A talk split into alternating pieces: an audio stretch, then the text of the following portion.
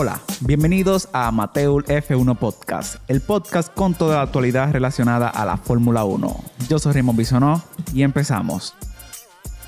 Es muy hermoso cuando tienes que volver a repetir, a repetir, a iniciar, a parar y volver, porque eh, la habitación no es tan adecuada todavía. Entonces, Eso viene, se hace- eso viene. Simplemente se hace con el propósito de grabar y, y ser feliz.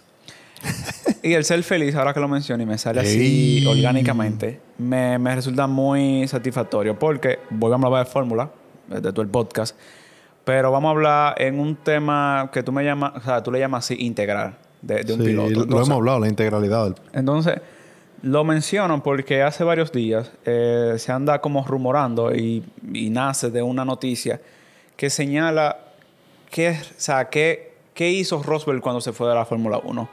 Para poner un poco en contexto, eh, Rosberg no, no terminó un contrato con Mercedes-Benz. Eh, las cosas se dan, eh, gana el campeonato.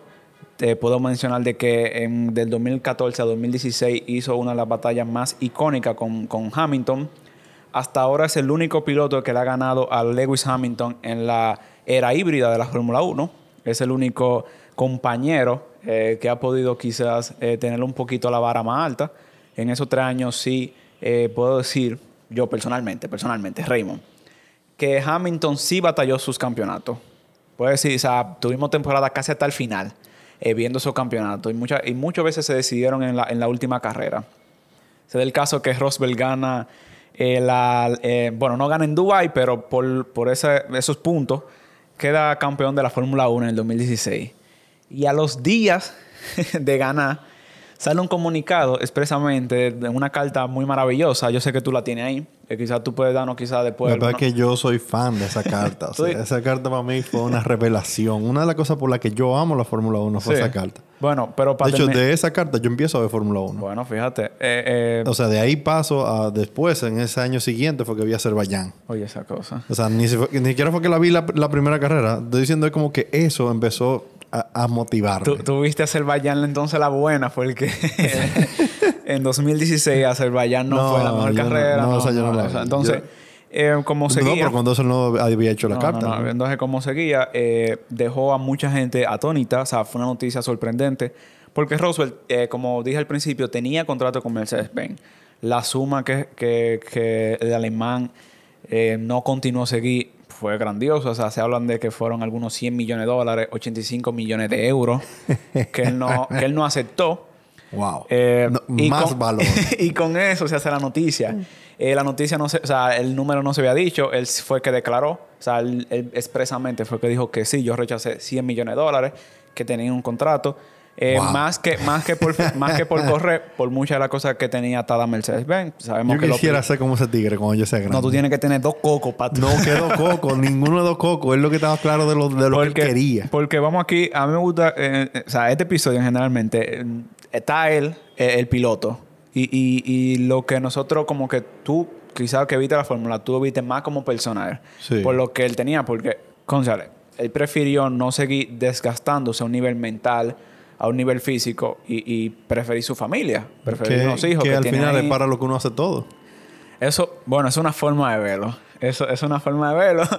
Eh, pero quizás tú no seguís batallándote, quizás eh, cogiendo pela, como dice aquí una, una en dominicana, co- con, tu, con tu compañero. Y tú lo puedes decir, él consiguió ese objetivo que quizás él se marcó cuando él entró a la Fórmula 1. Su papá también es piloto de la Fórmula 1. ¿Qué? ¿Qué? Él tenía, exactamente, que, que Rosberg tenía una Que vara. era campeón. Sí, no, por eso lo digo, tenía una vara. Y, concha, o sea, cuando tú te ves batallando con, con Hamilton, que, que en ese momento yo digo que Hamilton tuvo. eh, Hamilton se destacó mucho más luego, pero se batalló, se, se alcanzó como eh, esa bacanería solo. Yo te estoy diciendo aquí cuando él compitió con pilotos, por ejemplo, yo me acuerdo Bahrein 2014, cuando que se llamaba se llamó así mismo la batalla del desierto. Eso- esa es una de mis carreras favoritas. Mano, o sea, ahí Esos tigres iban era goma con goma. matando- y- pero ellos se apegan en el podio, en el par. Yo ta- Y ellos están abra- exacto, sí, porque ahí no ¿Quién había- ganó? ¿Quién ganó? Eh, ganó Hamilton. Ah, bueno. Ah, ganó Hamilton. Ay, eh, se me olvidó ese detalle. pero no es de Hamilton. pero, ey, pero ellos gozaron ese día. Eh, gozaron. pero- Busquen ese par. Nico habló de muchas cosas por qué no continuó en la Fórmula 1. Y primero no fue el dinero, porque al final esa gente, imagínate, ya con lo que le había ganado, también venía quizás una familia multimillonaria. Fue de las cosas que él escuchó en, la Fórmula 1 y fue cuando eh, el equipo y dejó que la cosa se dividiera y se dividió en bandos. Entonces había el lado de, del- de Hamilton y había el lado de Rosberg. O sea, tanto en fanático como en el mismo equipo se veía como esa temática. Y lo que le chocó mucho a él fue cuando di que en un grupo, o sea, estaba, su estaba una familia y él lo dan como lo llamaron. O sea, como que le están diciendo, le están diciendo como que tú eres el malo, tú eres el malo, Hamilton is the good. Y eran unas niñas. Entonces los papás le estaban como incitando, sí, él es malo, él es malo. En la familia de él. Eh, no, no, en una familia que había de fanáticos. Eh, él dice que eso lo chocó mucho. Él ve de esos bandos y, y ya, ya te puedo dejar hablar. eh, No, para no, que quizás tú me hablar. digas más de eso, por qué te chocó tanto y de por qué tú dices, hey, esto me impacta de, de alguna u otra forma. Bueno, porque básicamente a mí me impacta la decisión de él porque en la actualidad no hemos, no hemos, hemos definido el éxito en base a un criterio de lo de la vida, que es el, el éxito económico, monetario. Y si tú lo dices más en un deporte donde hay unos objetivos claros, es más fácil, yo creo, que visualizar el éxito. O sea, Está clarísimo. O sea, Sabemos quién es malo. O sea, no quiero decir malo que, que lo son, sino malo por, lo- por las cosas que consiguen. Eh, y en cualquier deporte es fácil como destacarlo, porque tú, tú luchas por unos logros. Y si tú ganaste y perdiste, bueno, ahí te pueden decir. Y a veces queda demostrado lo, lo- lo- lo otro, que tú puedes ser muy bueno y no conseguiste nada, y quizá la gente te aprecia por eso, pero siempre van a destacar a quien, a quien consiguió las cosas. que consiguió qué cosas. Bueno, en este caso, en el deporte motor, un campeonato, eh, que ganaste ciertas carreras. Claro, que, que pero, fuiste un pero líder. yo no, pero yo no me refiero a- am, al éxito Hablamos monetario al principio. fuera- No, precisamente ahí, ahí es donde voy. Eh, eh, esa es la rea- o sea, eso es como la sociedad lo identifica. ¿No? La- Claro, claro. O sea, que él logró tales cosas. Pero como él lo identifica o como uno interiormente evalúa el éxito en Sí. base a los resultados económicos al final, ¿te entiendes? Tú sabes que, que- que me gustaría mucho detallar en este podcast y para que la gente un poco comprenda. Y es que eh, yo, yo sé que cuando salió la noticia, tú me, tú me decías como que él es mejor que todito. Claro que, Pero- que pero- él era más valiente. Pero eso se puede un poquito como tergiversar en el sentido de que nosotros, o sea, como que eh, mucha gente puede tener la, la opinión de decir, ah, mira, ese, ese pendejo no, no quiere competir más con Hamilton. ¿Por qué tú dices que él es más, él es más No, valiente? Es precisamente por Pues, eso. pero- es, me- es precisamente eso. Pero o yo, sea, quiero, yo quiero que tú me expliques porque yo, yo, o sea, yo lo que mira, quiero expresar prim- eh, mira, de la que es muy difícil primera- de entender eso. La primera decisión es la siguiente. Sí. Si tú tuvieras que poner sobre la mesa, ¿no, verdad? Que alguien te esté diciendo ahí, de que, que, eh, un fan te esté diciendo de que, ah, que tú lo que no quieres competir con Hamilton. Y los 100 millones de dólares, como el, como el meme que yo te mandé el otro día de los fantasmas, ¿qué tú harías? Tú sigues compitiendo con Hamilton por 100 millones de dólares. Claro, Aunque yo- tú pierdas. Yo entiendo de que tú, tú como deportista, o sea, ultra, o sea, tú, tú, Claro. tú, a ti te crían para eso, para quizá esas opiniones tú reprimirlas de tu mente. Entonces, yo claro que sigo Entonces, compitiendo. ahí, viéndolo, de, viéndolo desde ese punto de vista, ¿cuál era el otro criterio? Él quiere mejorar, pero él reconoció algo. Y era que ya él estaba pleno con la Fórmula 1. Él había logrado lo que él necesitaba. Es muy probable que tuviera que ver con llegar a la vara de su papá. sí. Y ya. Pero en el proceso, él obtuvo otras cosas y veía que perdía otras. Ok, interesante. ¿Cuál obtuvo? Ya él estaba seguro económicamente. ¿No, verdad? Claro. Eso, An- antes de negociar el próximo eso lo sabemos. ¿Cuáles podía perder? Veía la situación difícil de su familia. Fíjate en el Team Radio cuando él cruza la línea. ¿A quién es la primera persona que él menciona? ¿A quién? Recuérdame eso. A mí, si no, si no me estoy equivocando, si me equivoco, perdón, pero si no, para eso que estamos haciendo esta primera temporada, es a su esposa. Sí. Él le dice un apodo. Y le dice, Eh, lo hicimos, sí, lo logramos. claro, claro, claro. Y, y eso es una propuesta que yo... Entonces, entendiendo esa cosa, él vio que la niña le estaba haciendo falta, a sus hijos le estaba haciendo falta, a su esposa se estaba eh, sacrificando demasiado porque para hacer esa cosa se tienen que llegar a acuerdos. O sea, se tienen que decir, mira, los domingos no hay familia. Los domingos es yo entrenando desde las 8 de la Ah. mañana hasta las 5 de la tarde. Uno dice domingo, pero recordemos que los pilotos llegan un jueves a- al No, circuito. para ponerlo, para ponerlo hablándote, los domingos que no hay carrera. no- nosotros te... re- Ah, O sea, él trabaja de lunes a sábado, Claro. pero el domingo que no hay carrera, él tampoco lo ve a los muchachos.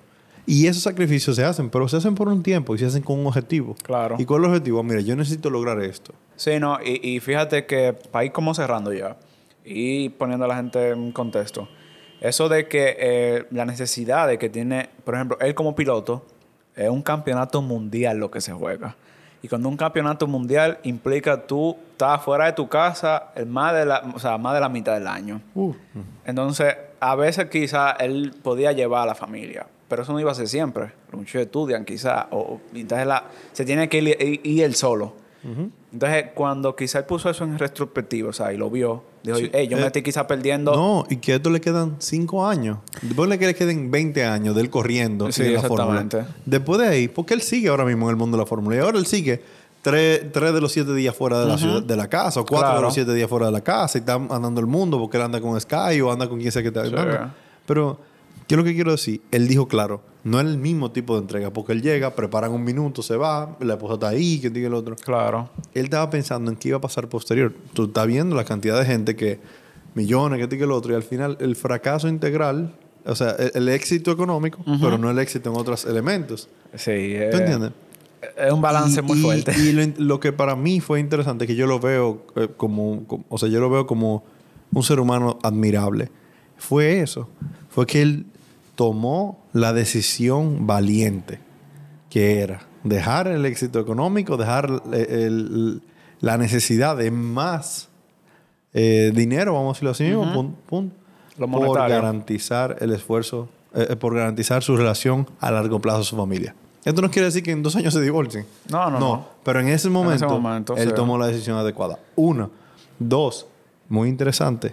Él no ganó el campeonato. Él lo dijo. We did it. Él no me recuerdo ahora el apodo. Pero él lo dijo. Fue como Cookie, una cosa así Ajá. que él dice. Y él le dice, o sea, we did it, porque fueron Claro. los dos, porque tomaron la decisión de, mira, yo voy a hacer este sacrificio. Y, y él dice, yo voy a hacer este. Y vamos y lo logramos. Y lo logran. ¿De acuerdo? Y Entonces, eso para mí eh, eh, es, ha sido y siempre va a ser admirable. Le ganaron juntos a Lewis Hamilton. Eh, Rosberg, sí, eh, fue valiente. Pues tú tienes que ser valiente para tomar esa Oh, oh. decisión. Tú tienes que ser un bacano. Oh. Y me gustó porque me acuerdo que cuando pasó en el 2016, uno decía, dije, no, pero que este palomo, mira, para no pelear con Hamilton, ya se fue. No, no, no, no tenía Pero- nada que ver con eso. Era trascendental el criterio. Pero Dios eh, mío. ha sido el único que le ha ganado a Hamilton. O sea, malo no es para tú ganarle a esa máquina. No, no, no. Es que, eh, señores, vayan y vean Bahrein 2014. Malo, sí, no. Disfruten esa carrera. para mí, arguably, no, no, la, no, la mejor carrera de esos Sí, dos tigres. o sea, si para tú- mí. Si tú te sacas un tiempo y quieres una carrera buena, que, Que no le- que, que- que se pegaron, tú veas no. los temblores del equipo. No, no. Porque era, Wolf era, estaba- era, era un pelito. Wolf es blanco, pero el pelo era que tenía como, Fuego. como un lobo, blanquito. Entonces, hey, este podcast a mí me gustó. Yo creo que se habló de, un- o sea, se habló de la Fórmula 1, pero en un contexto muy eh, radical, por decirlo de una forma, muy, muy disruptivo. La integralidad del piloto. Entonces, señores, eh, nos pueden seguir en todas las redes sociales. Amateur Rayita Abajo F1. en- también en nuestras, eh, donde sale el podcast. en- tú sabes, hey, tenemos dos suscriptores nuevos en, en YouTube. O sea, Ey, tenemos que hacerle un jingle a esos buscaré los nombres y lo voy a decir. Y también tuvimos. Viene, viene, Sí, viene sí, nombre, sí. viene nombre. Hasta que sea Entonces, inmanejable. Señores, esto es amateur. Allá estaremos.